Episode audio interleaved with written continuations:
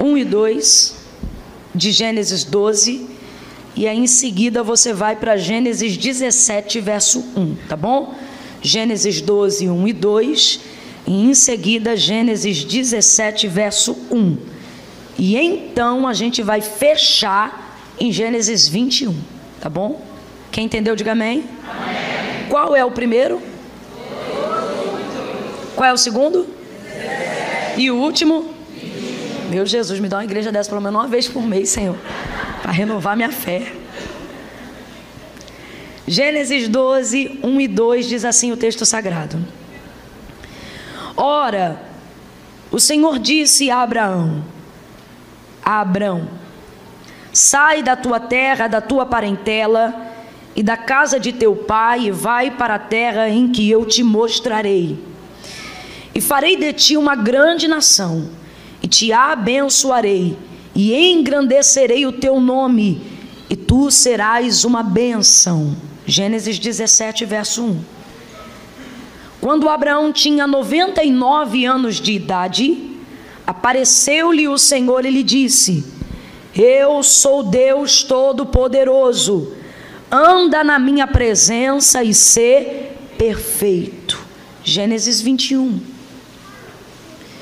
E o Senhor visitou a Sara, como tinha dito, e lhe fez como havia prometido.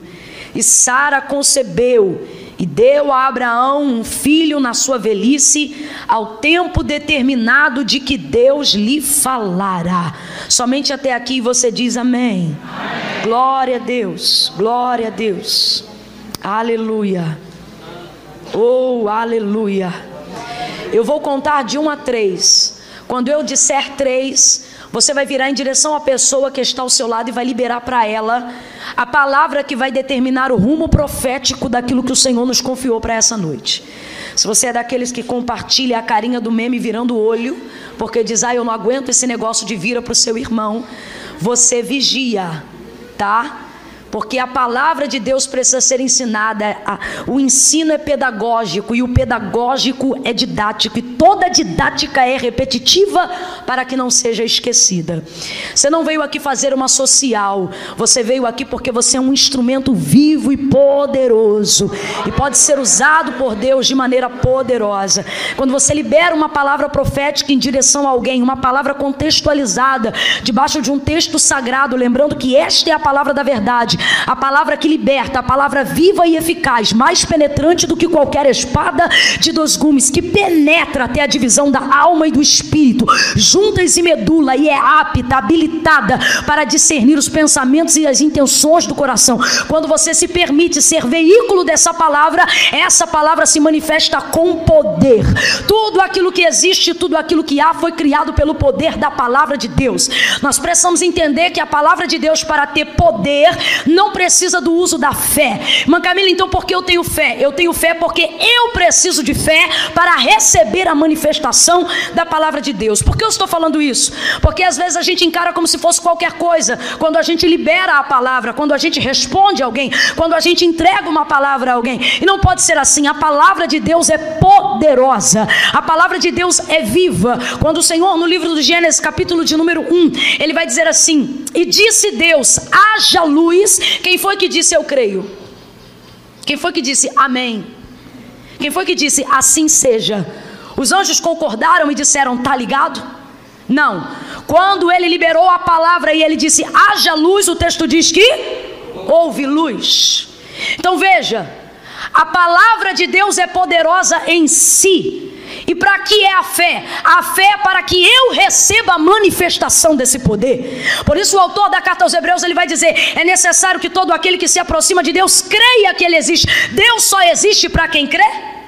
Não. Deus existe para quem crê e quem não crê, Deus continua existindo. Porém, a fé que a gente tem em Deus nos habilita a receber o restante do versículo, que diz assim: é necessário que todo aquele que se aproxima de Deus creia que Ele existe e que Ele é galardoador daqueles que o buscam. Então, a fé é para que nós venhamos receber a manifestação da palavra de Deus que já é poderosa. Mãe Camila, o que você está querendo dizer? Eu estou querendo dizer que se você crê, você recebe aquilo que já existe, aquilo que está sobre nós. E se você não crê, você está desperdiçando a oportunidade de receber o que já está sobre a nossa vida. Então, quando eu disser três, libere a palavra profética com poder. No 3, você vai olhar para essa pessoa e vai dizer assim: vai ser do jeito que Deus disse. Quem entendeu, diga amém. Você vai dizer o quê? Mas tira esse sorrisinho de canto de boca, senão ele não vai te levar a sério. Imposta a voz de profeta. É um, é dois, é três, vai! Quem acredita nessa palavra, diga glória a Deus. Vai ser como Deus disse. Deus não mente, Deus não falha, Deus não erra, Deus não é leviano, vai ser do jeito que Deus disse. Aleluia! Aleluia! Aleluia! Aleluia! Primeira narrativa que nós fizemos a abertura no texto, no capítulo 12 do livro do Gênesis, é o primeiro encontro que o Senhor vai ter com Abraão. Me perdoe falar Abraão, porque esse é de fato o nome que ele ficou conhecido, mas naquela ocasião o Senhor ainda chamava de Abraão, porque não tinha lhe dado, lhe trocado ainda seu nome. Mas depois que ele recebeu a promessa, a gente sabe que ele ficou conhecido como Abraão. Então, o capítulo 12, a narrativa que nós usamos como abertura nessa noite, ela vai falar sobre o primeiro encontro de Deus com Abraão. Ali já vai se cumprir o que está escrito em João 15.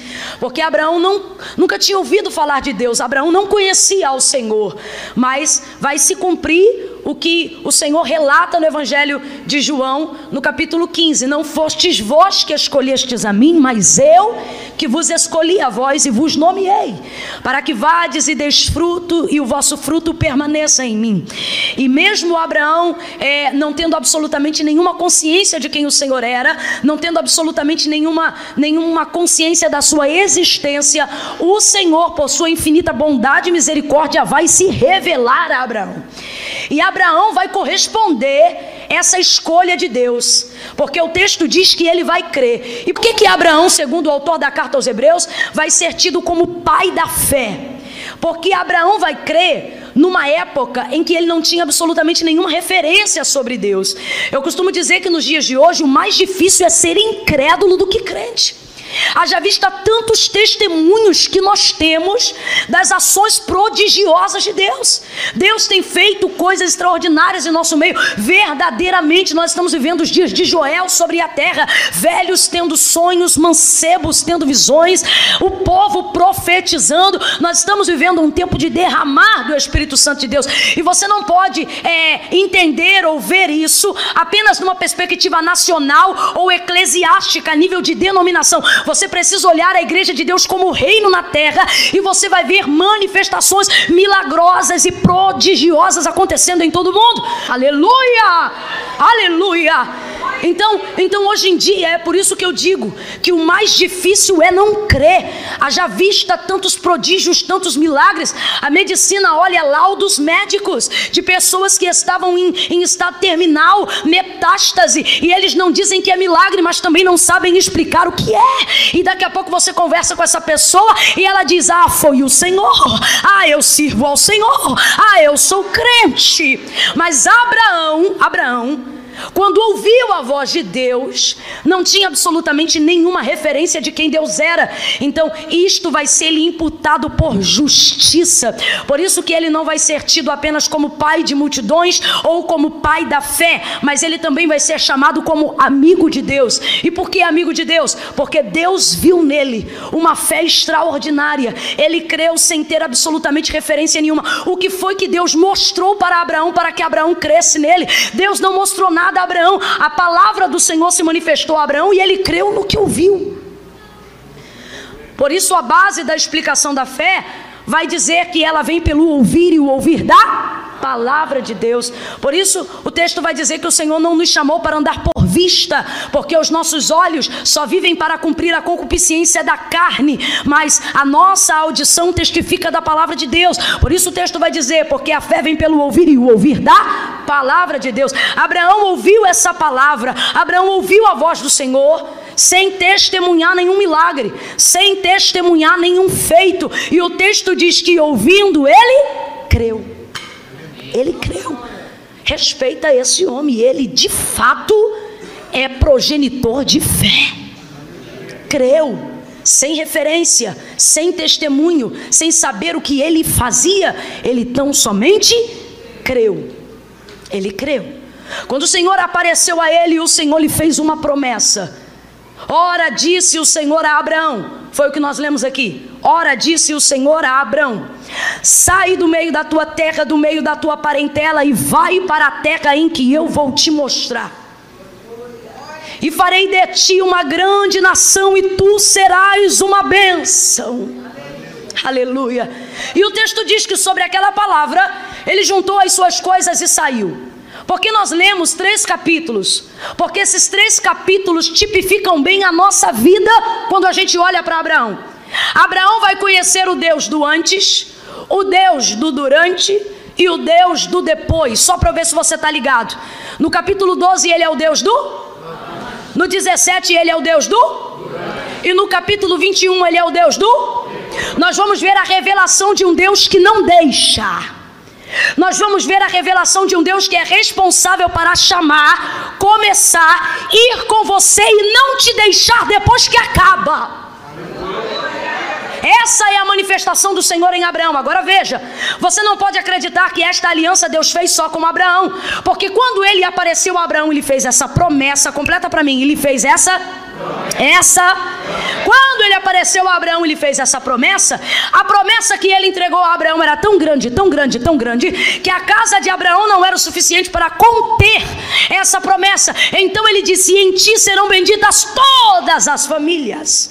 Ele falou somente as famílias hebreias? Ele falou somente as famílias judaicas? Não. Ele disse todas as famílias. Ele estava generalizando a família. Ele estava falando de mim, ele estava falando de você, ele estava falando da família de Conceição de Jacareí, ele estava falando das famílias de Angra dos Reis, ele estava falando das famílias do Rio de Janeiro, do Brasil e do mundo. Ele englobou todo mundo porque a promessa era muito grande. A promessa era muito grande. Irmã Camila, o que, que isso tem a ver com a minha vida? Você é portador de uma promessa maior do que você. Aleluia.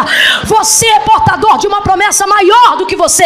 E o fato de não ter estado lá para ouvir o que foi dito não te exclui de viver o que Deus está para cumprir nestes dias. Oh, aleluia! Quando o Senhor aparece em Abraão, aqui nós vamos ver a revelação do Deus do antes. Que Deus é esse?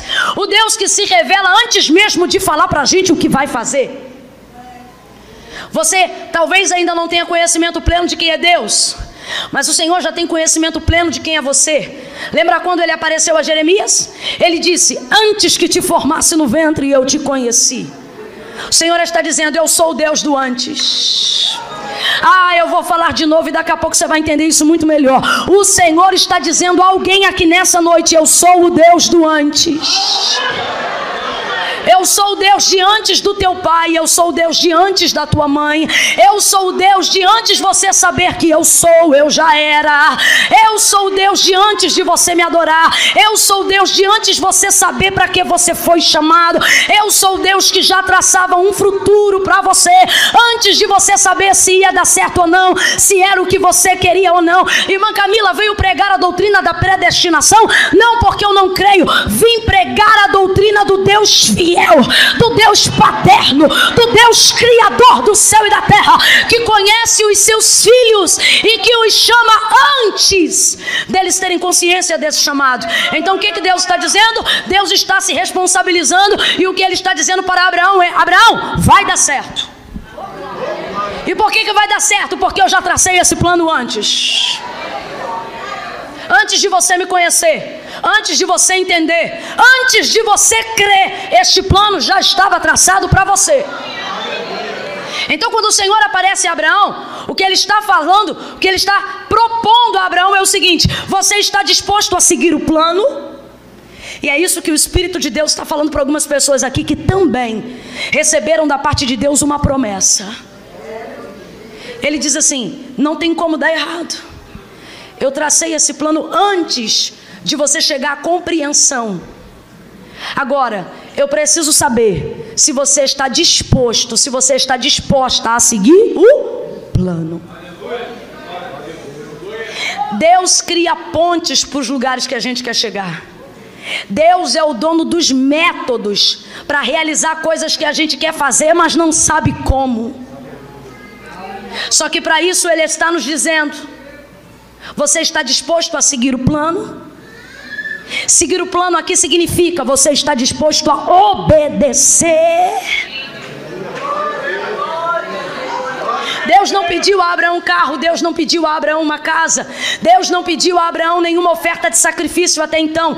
Tudo que o Senhor havia pedido a Abraão desde o dia em que chamou, para que ele fosse bendito em todas as nações, para que todas as nações e famílias fossem benditas por causa da bênção de Deus sobre a vida dele.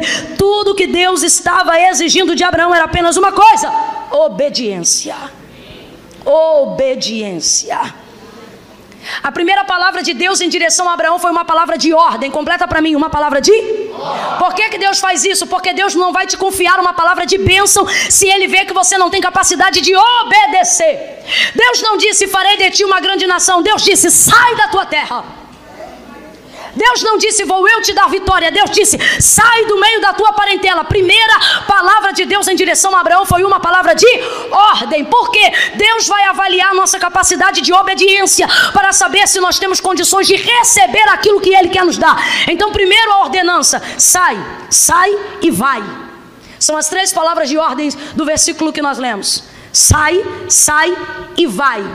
E por que eu vou fazer isso? Aí ele diz assim: mostrar-te-ei ele disse onde era? Ele falou onde era? Ele disse: Eu só vou revelar se você sair, sair, for e caminhar. O que ele está dizendo é: o que eu tenho para revelar na sua vida, você só vai descobrir enquanto caminha, e você só vai ter força para caminhar em direção ao destino que eu estou dando, se você tiver capacidade de me obedecer. Deus trouxe alguém aqui para dizer: ei, o problema não é maldição hereditária, o problema não é cadeia antiga, o problema não é trauma, não é porque sua avó fez roncó, porque o seu tio era bruxo, porque o outro era satanista. Aí, irmã Camila, mas o mundo espiritual não funciona assim. Eu sei como é que o mundo espiritual funciona, mas Jesus Jesus veio para desfazer as obras do diabo. E segunda coisa, a palavra de Deus orienta acerca de todas as maldições e entravamentos que nós conhecemos. A Bíblia diz que a maldição sem causa não encontra lugar de repouso na nossa vida. Irmã Camila, então o que é que está acontecendo? O Senhor está dizendo: ei, o problema é que você quer me trazer uma série de sacrifícios para chegar ao lugar em que eu coloquei. Agora veja, Davi vivia no tempo da lei, Davi ofertava holocaustos diante do Senhor, ele queimava boi, ele queimava ovelhas, ele queimava vacas, ele queimava vísceras de carneiro, mas quando ele pecou e caiu e compôs o Salmo de número 51, ele viu que a presença de Deus não voltava para a sua vida, ele viu que a presença de Deus não voltava para a sua casa. Aí ele vai colocar-se diante do Senhor e vai compor um outro salmo, e este é o salmo da sinceridade. Ele diz assim: Tu não te comprases em sacrifícios. Eu estou falando de alguém que nasceu no tempo da lei, de alguém que para pedir perdão de pecado tinha que levar dois bodes para o altar.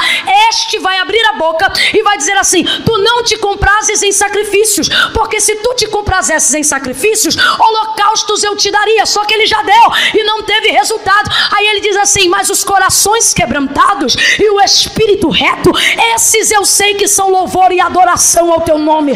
Sabe o que, é que ele está dizendo? Senhor, eu sacrifiquei até aqui, mas o meu espírito não foi coerente com a minha oferta.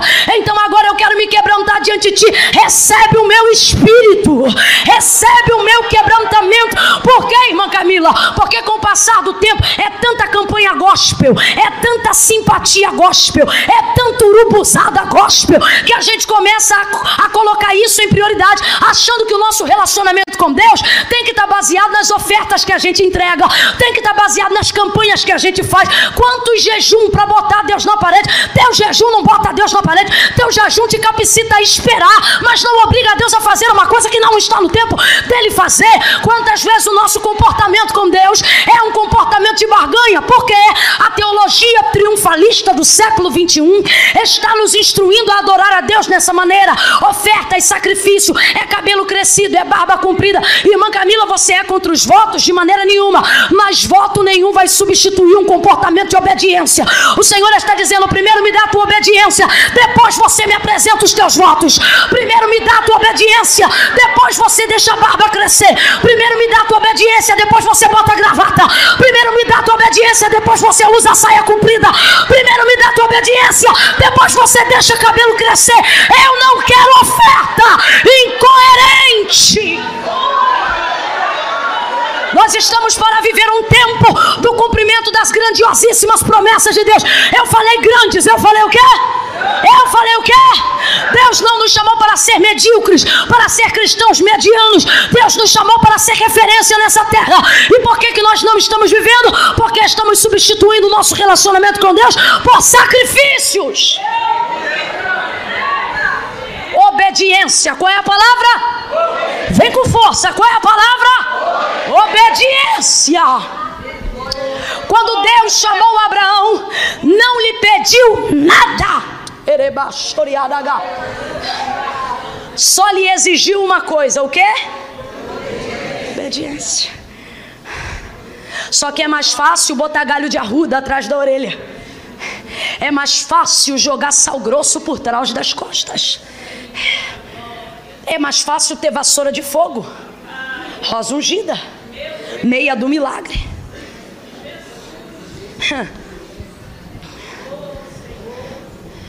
Obedi Ó, oh, não fui eu, hein? Vai cair. Oh, deixa só a taça aqui, que ela é muito chique. Obediência. O senhor não pediu nada. Só queria obediência. Por quê? Porque o Senhor quer desenvolver com Abraão um relacionamento. Deus não nos entrega uma promessa para nos juntar a Ele, para viver o cumprimento da promessa. Deus nos entrega uma promessa para que, enquanto Ele não cumpre a promessa, nós vivamos com Ele um relacionamento. Aleluia. Quem aqui tem promessa, levante a mão e diga glória a Deus. Quem aqui está debaixo de uma palavra que acredita que ainda vai cumprir, diga aleluia. Você crê que esta promessa que o Senhor te entregou, Ele tem poder para fazê-la cumprir imediatamente, sim ou não? Sim, sim ou não? Sim. Por que Deus não faz isso? Deus não faz isso por ausência de seu poder.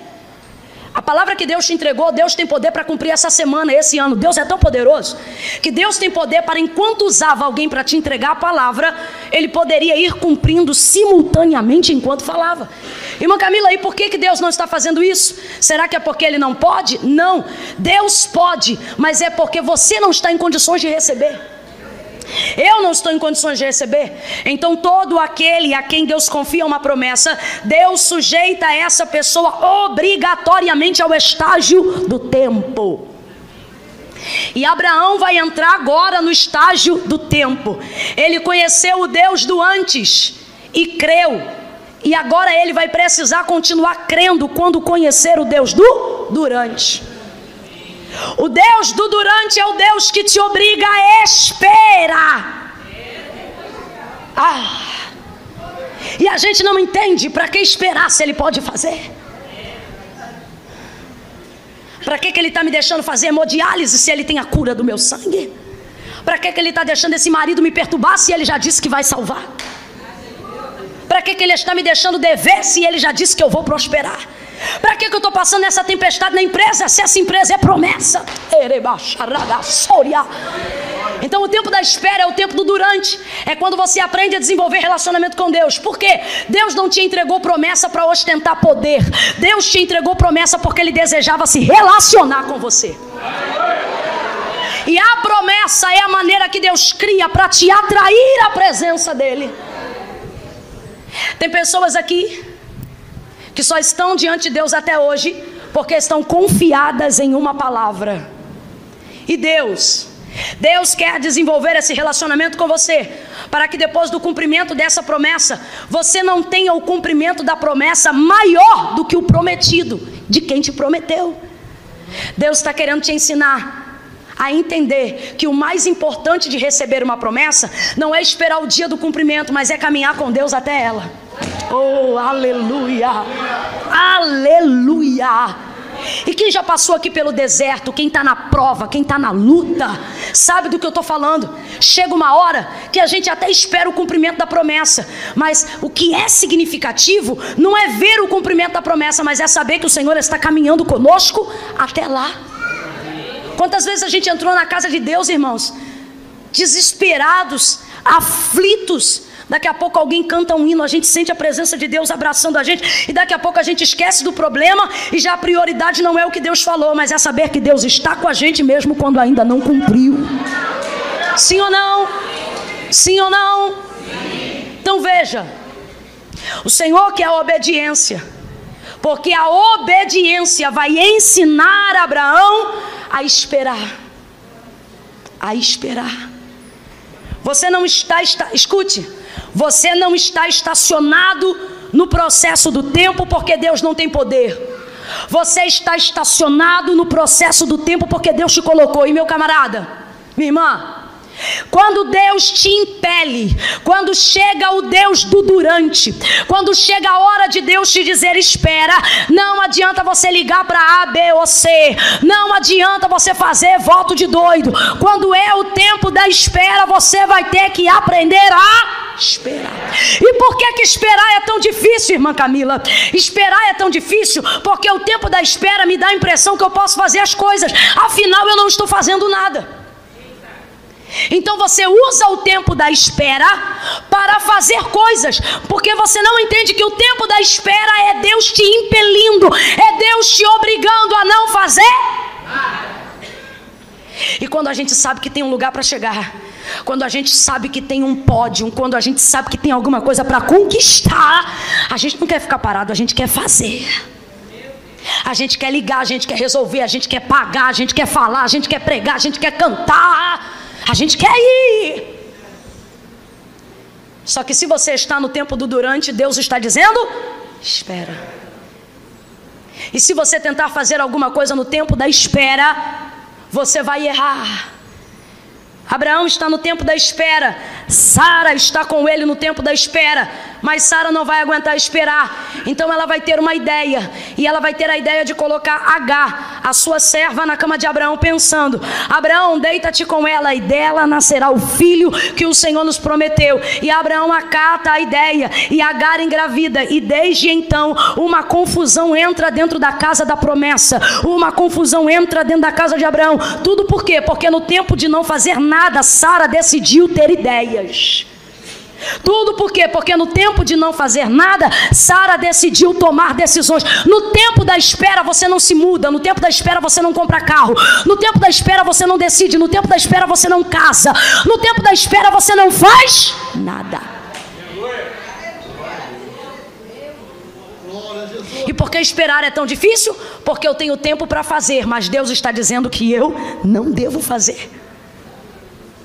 Quem vai fazer é o Senhor. Quem vai fazer é o? Quem vai fazer é o? Quem vai salvar o seu marido é o Senhor. Quem vai salvar a sua esposa é o Senhor. Quem vai levantar a sua casa é o Senhor. Quem vai dar forma ao seu ministério é o Senhor. Quem vai delegar uma função para a sua vida é o Senhor.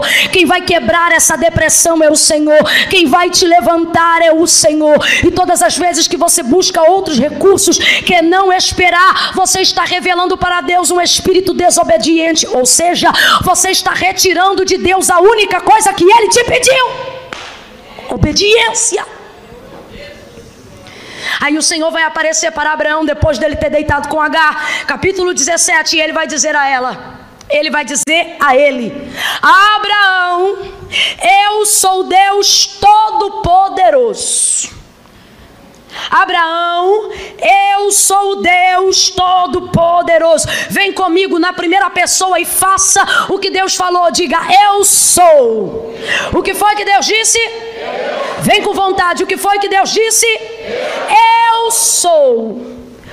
O Deus Todo-Poderoso. Abraão, eu não sou Deus poderoso, eu sou o Deus Todo-Poderoso.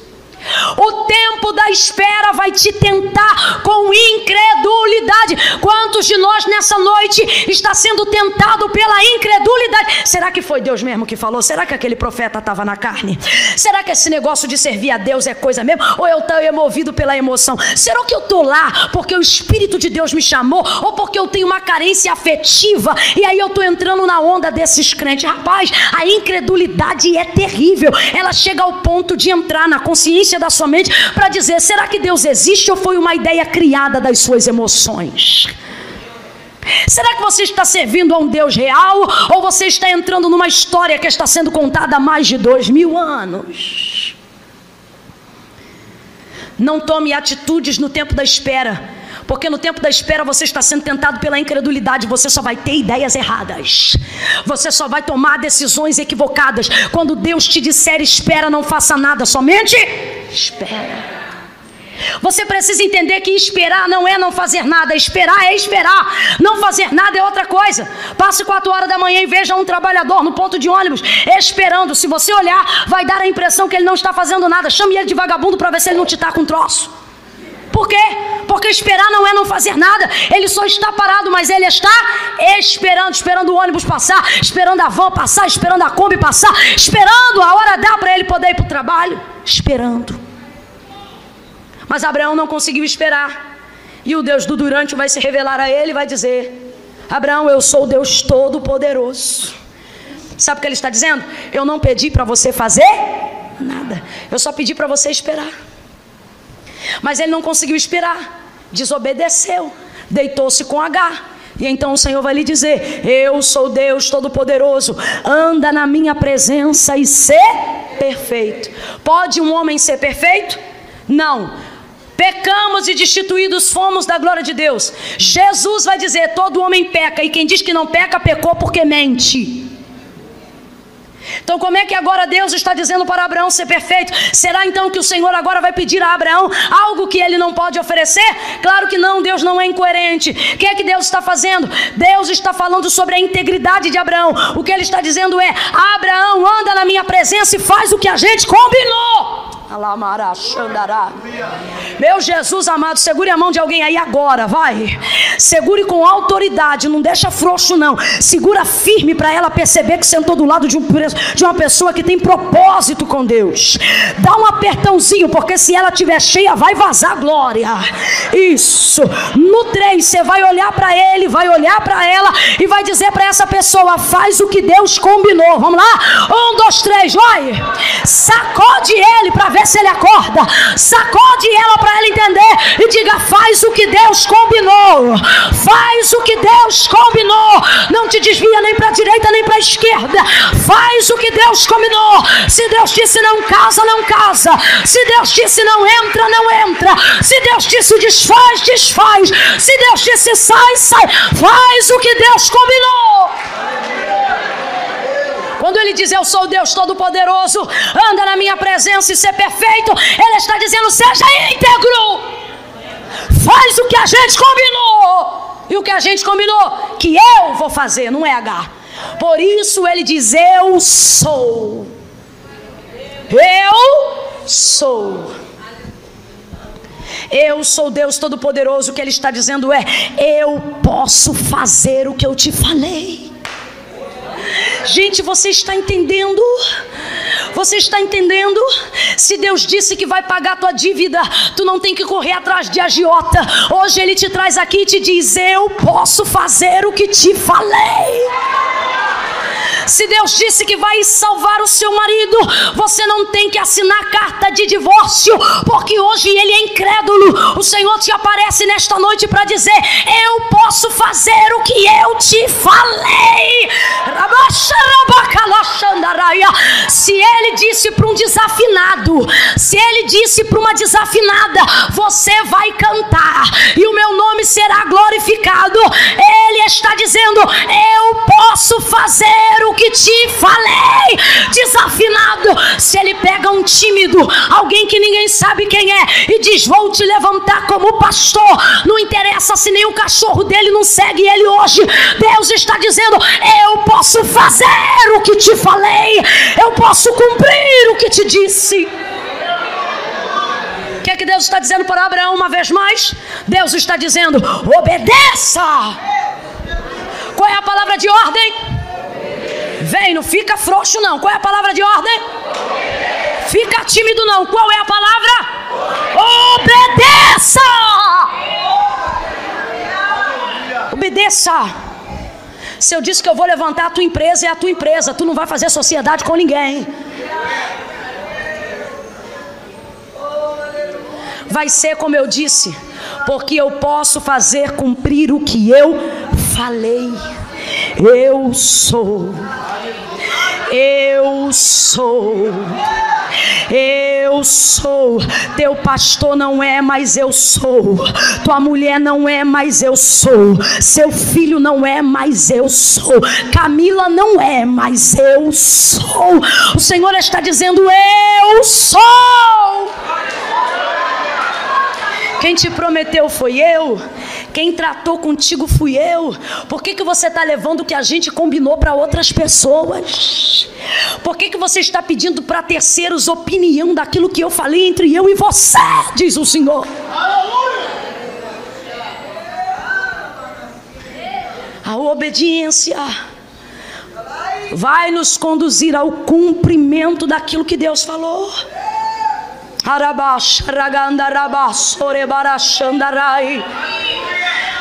Eu volto a dizer: Deus não quer sacrifícios, Deus quer obediência.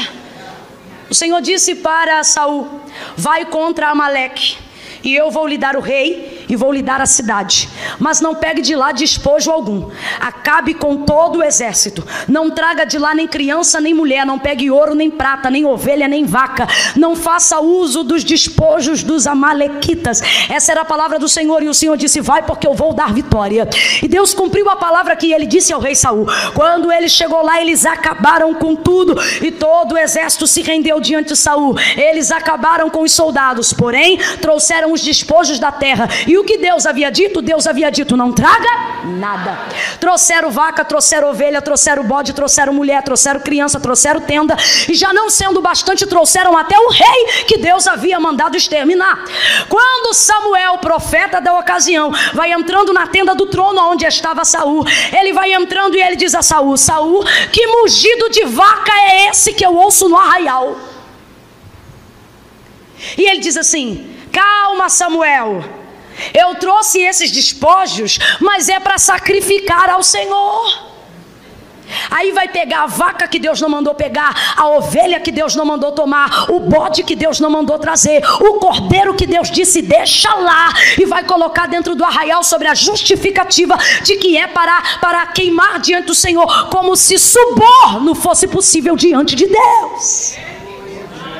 Meu irmão, meu irmão, se você larga sua mulher sem motivo, só para você entender, e depois você casa-se com uma outra, sem que haja absolutamente motivo nenhum para você ter se separado da primeira, é só um exemplo para a gente entender. Se você fez isso no tempo da ignorância, obviamente está perdoado. Mas se você fez isso tendo consciência do cristianismo e do evangelho verdadeiro, não fica com raiva de mim, não, mas não sei o que estou dizendo, não, está escrito na Bíblia. É Jesus que vai dizer na Bíblia: fala Jesus, fala Deus, fala o homem e fala o diabo. Então dê grifo quando é Jesus que está falando. E aí Jesus vai dizer: quem se casa com ele é adúltero, e a que se casa com ele é adúltera também. Você quer ver uma coisa que acontece nos nossos dias? Hoje, em pleno tempo do evangelho, gente totalmente esclarecida, gente totalmente votada ao altar. Eu estou falando de líderes espirituais, eu estou falando de cantores ungidos, eu estou falando de pregadores renomados. Eles casam a primeira, a segunda, a terceira, a quarta, a quinta vez e acha que um documento assinado no civil é o suficiente para Deus aprovar essa união. Só que é o que Saul está fazendo: é pegar ovelha, é pegar coisa que Deus disse: não toma, e dizer: vou sacrificar o Senhor. Só que aí Samuel olha para Saul, estou falando rápido, mas quem está entendendo, diga amém. Ele olha para Saul e ele vai dizer assim: quer dizer agora então, Saul, que o Senhor se compraz mais em sacrifícios do que em obediência. Sabe o que, que ele está dizendo para Saul? Saul, seus sacrifícios não significam Só da glória não, mas o que Deus me deu eu vou entregar.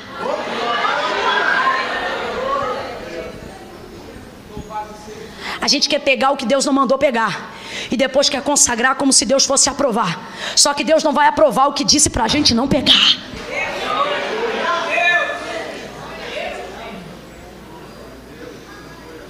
Quando ele aparece para Abraão, essa palavra é de advertência. Ele está dizendo: Abraão, eu sou. Está dizendo: não é você que tem que fazer nada, não. Quem vai fazer sou eu. Você sabe quem é o protagonista na promessa que foi te entregue? Deus. Você está achando o quê? Que é o seu nome? Que são os seus interesses? Deixa eu te contar, meu irmão. Essa história não é sobre você. Você é coadjuvante. E se alegre por isso. Por fazer parte disso. Propósito de Deus é glorificar o nome dele e ele não vai aceitar nenhuma intervenção que tire a glória que lhe é devida. Ele não vai aceitar a garra, ele não vai aceitar mugido de vaca que ele não mandou tocar, ele não vai aceitar, não vai aceitar. Abraão, seja íntegro, faz o que a gente combinou. Eu vou fazer. Quem vai fazer, gente? Quem vai fazer, gente? Por isso ele diz: Eu sou.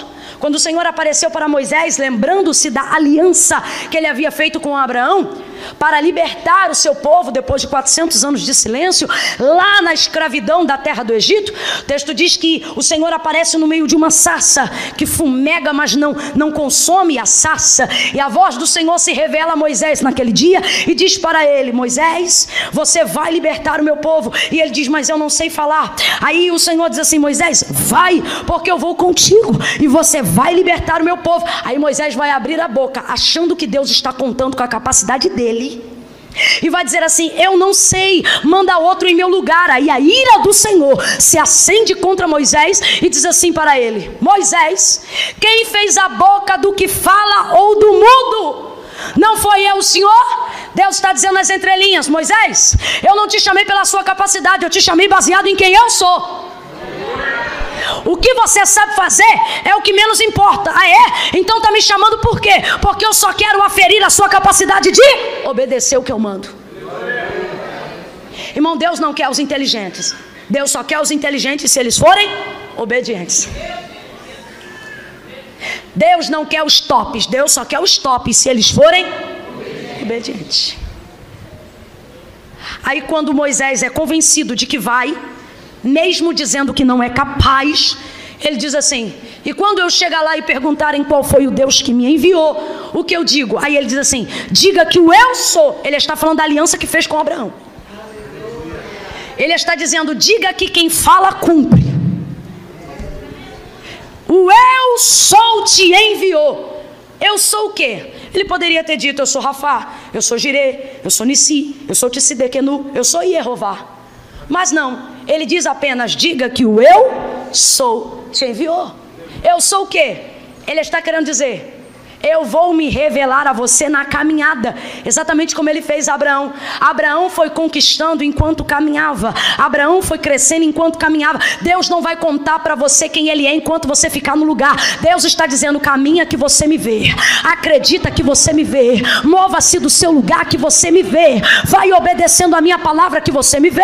Quantos profetas durante um culto, às vezes Deus levanta e diz assim: sai do teu lugar e abraça fulano. Aí você não sai do seu lugar. Por quê? Você fica no seu lugar dizendo assim: vou sair, vou abraçar ele para falar o quê? Só que o Senhor não falou o que é para falar, ele só disse que era para você ir. Mas não, a gente fica esperando o que, é que Deus vai falar. No final, levanta outro profeta, já entregou. Quando você pensa em ter coragem para ir, Deus já resolveu. Por quê? Porque Deus não se revela para quem não se move. A sua fé, a sua crença tem que te levar a caminhar. Deus está dizendo: Eu vou me revelar a você enquanto você caminha, enquanto você me obedece, enquanto cada dia você faz um pouco. Ele olha para Moisés e ele diz: Diga que o eu sou te enviou. Eu sou o quê? Eu sou sandália que não acaba, eu sou roupa que não destrói, eu sou água que sai da rocha, eu sou maná que desce do deserto, eu sou fonte de água viva, eu sou vento que sopra do oriente, para quando você tocar o cajado no ocidente, o mar se aberto. Eu sou guerreiro sem espada, eu sou alarido sem trombeta, eu sou o Senhor e fora de mim não há outro. Sabe o que ele está dizendo? Eu sou o que você precisa que eu seja, na hora que eu seja, mas mas você só vai descobrir se caminhar.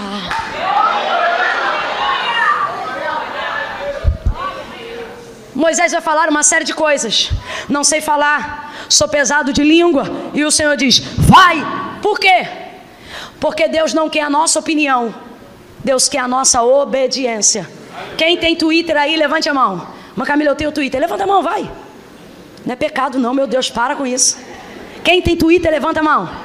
Facebook, que é mais popular. Quem tem Facebook? Isso. Quem tem Instagram?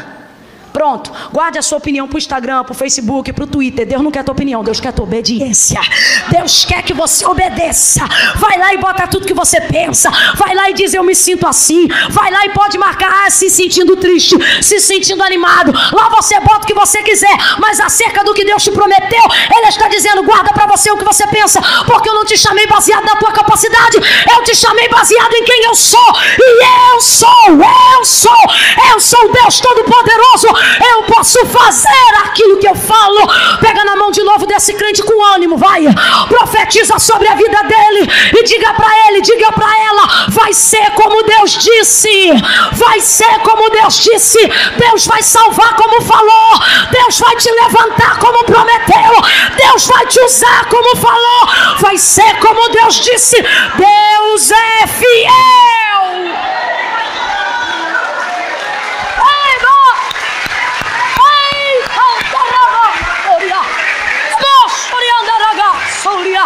Misture essas palmas com glória a Deus e aleluia! Oh glória a Jesus! Poderoso é o nome de Jesus! Capítulo 21 e eu encerro aqui. O Deus do depois. Oh. Glória a Deus, glória, glória a Deus. Aleluia. No capítulo 21, Deus não vem para falar. No capítulo 21, Deus vem para cumprir. Sabe por que, que ele vem para cumprir? Porque Abraão está preparado para receber. Porque Sara está preparada para receber. Porque eles já entenderam que o tempo que a gente caminha com Deus se torna mais importante do que receber o que Deus falou. Deus é mais importante do que a casa que Ele disse que vai te dar. Deus é melhor do que o carro zero que Ele te prometeu. Deus é mais importante do que o ministério que Ele te confiou. Eu vou falar algo ousado aqui, mas precisa ser dito. Deus é mais importante do que o teu cajado. Deus é mais importante do que o teu pasto. Deus é mais importante do que o aprisco das ovelhas. Em grau de prioridade. Ele está acima de todas essas coisas. E por que é que ele nos obriga a ficar no tempo da espera, que é um tempo antes do depois, do tempo do cumprimento? Porque é nesse tempo que a gente aprende a se relacionar com ele, e então a gente descobre que o nosso relacionamento com ele é mais importante do que o que ele disse que nos daria. Aí por fim, a gente não quer receber o que ele disse só porque ele prometeu, a gente só quer receber o que ele falou, que é para poder celebrar com ele. Aí, aí a promessa não se torna um ponto de espera, de aflição, se torna um ponto de contato com Deus. Você começa a pensar assim: eu não estou feliz pelo que Ele disse que ia me dar, eu estou feliz porque eu sei que Ele me conhece. O Autor do universo me conhece. Aleluia. Moisés é tipologia perfeita do que eu estou falando aqui. O Senhor lhe entregou uma promessa quando disse que daria a terra prometida. A terra da promessa, ela leva esse nome, terra prometida, né? Terra da espera, terra da conquista. Aí olha, olha, olha isso, gente.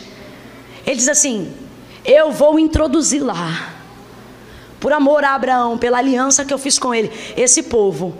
Mas o povo era rebelde, o povo era de dura serviço. O povo não se convertia, o povo não descia diante do Senhor. E aí o Senhor, indignado e irado, vai chamar a Moisés e vai dizer assim: Moisés, eu vou cumprir o que disse que faria. E vou introduzir esse povo na terra que eu jurei aos seus pais que lhe daria. Agora, eu não vou mais, porém enviarei o meu anjo adiante de vós. Aí Moisés, quando ouve aquela palavra, irmãos, você sabe quanto tempo Moisés já está caminhando com Deus? 40 anos Moisés está caminhando com Deus. Moisés não tem um relacionamento superficial com o Senhor. Moisés não ora três vezes ao dia. Moisés está em contato direto com Deus o tempo todo. Na igreja a gente diz assim: liga na fiação, liga com Deus. Moisés tem um cabo de aço, rapaz, um transformador. Moisés é alguém que quando ele não vai, não vai se defender diante de Arão e Miriam quando falam mal dele, o Senhor vai descendo uma nuvem para tratar com Arão e Miriam e diz assim: Eu posso até falar com vocês, mas com Moisés eu falo boca a boca. Sabe o que ele está dizendo? Quando a boca de Moisés abre, é a minha voz que sai de lá. Eu falo boca a boca. Deus fez isso com ele no dia que chamou ele na sarça. Deus falou com ele, falou assim: Olha, Arão será por teu profeta e tu será por Deus.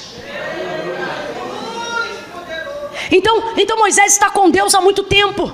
Essas coisas que a gente sente, Moisés já sentiu. Sentir o choro, a presença de Deus, a companhia de Deus quando não tem ninguém, a certeza de Sua presença factual, não é uma nuvem, uma luz, não, Deus está aqui. Aquela voz que quando ninguém profetiza, a gente ouve de dentro para fora e percebe quem falou, e você diz: não foi a consciência, foi o Senhor revelando a Sua voz dentro do meu interior a gente vai desenvolvendo relacionamento com Deus, vai aprendendo a caminhar com Deus e vai entendendo que a prioridade do que a gente tem de mais precioso é o nosso relacionamento com Deus. Agora você vê, depois de conhecer Ele na sarça, depois de peregrinar com o povo 40 anos, Deus aparece no 39 ano e diz assim para Moisés: Eu não vou mais com vocês, rapaz. Aí ele vai dizer assim: Se a tua presença não for comigo, eu não sairei daqui. E eu gosto desse termo, porque o termo na verdade é assim, ó. Se a tua presença não for comigo, eu não subirei. Meu irmão, nem para subir, se for sem Deus, a gente aceita. Aí Deus vai dizer assim: Então a minha presença irá contigo para te fazer descansar. Sabe o que, que Deus está dizendo? Eu vou caminhar no meio de vós, mas só você vai sentir minha presença. Ele está dizendo: não vai ter mais coluna, não vai ter mais nuvem. Você vai sentir minha presença para ter paz.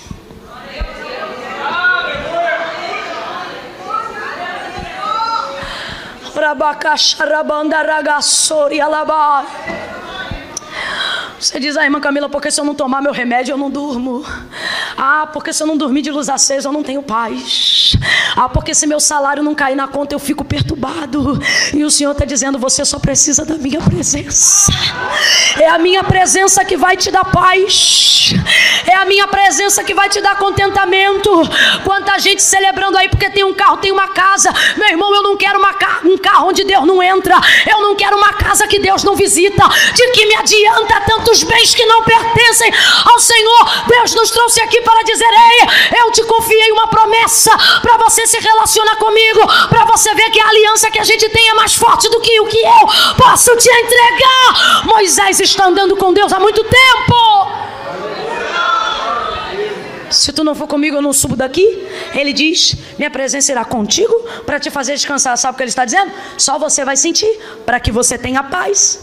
Aí Moisés abre a boca de novo, porque Moisés é um líder nato. E ele diz assim: Não, se a tua presença não for conosco. Sabe o que, é que Moisés está dizendo? Volta para o arraial. Vai com a nuvem até o fim. Seja a coluna de fogo durante a noite. Sopra a brisa da madrugada, deixa a gente sentir o teu vento.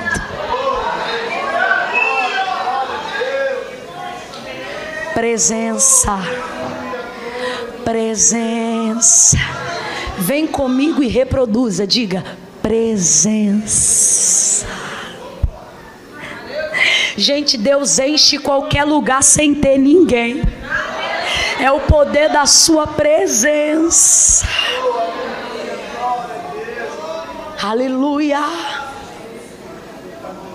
O que Deus está dizendo a Abraão é: não queira viver o que eu te prometi, sem ter a alegria de viver isso na minha presença. De que adianta uma casa sem presença? Eu conheço ministérios que sobem em ascensão. Mas quando a gente ouve cantar, quando a gente ouve pregar, a gente olha e diz: está ali porque Deus cumpriu. Mas cadê a presença?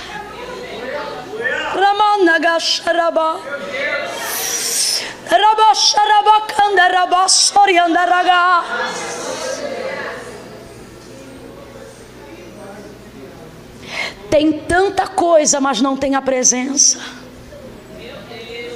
Eu já ouvi gente com uma eloquência, um traquejo, um vernáculo fora do comum. De Gênesis a Apocalipse é doutor.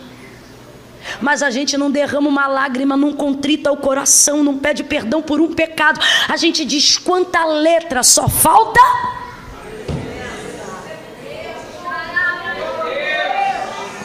Sem presença, a pregação vira uma palestra. Sem presença, o louvor virá sem presença, o instrumento não tem poder. Sem presença, a igreja é só uma instituição. Sem presença, o ministério não tem vida. Sem presença, uma casa é uma casa. Agora, com presença, uma casa vira um lar. Com presença, uma igreja vira um templo. Com presença, o que é vazio torna cheio. Com presença, até o desafinado canta e o analfabeto prega. Com presença. Ministério de Louvor pode subir aqui. Vem com a presença.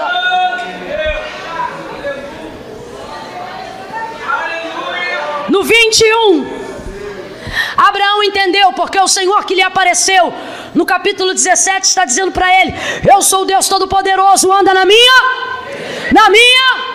Ele está dizendo: Abraão, priorize a minha e não a promessa.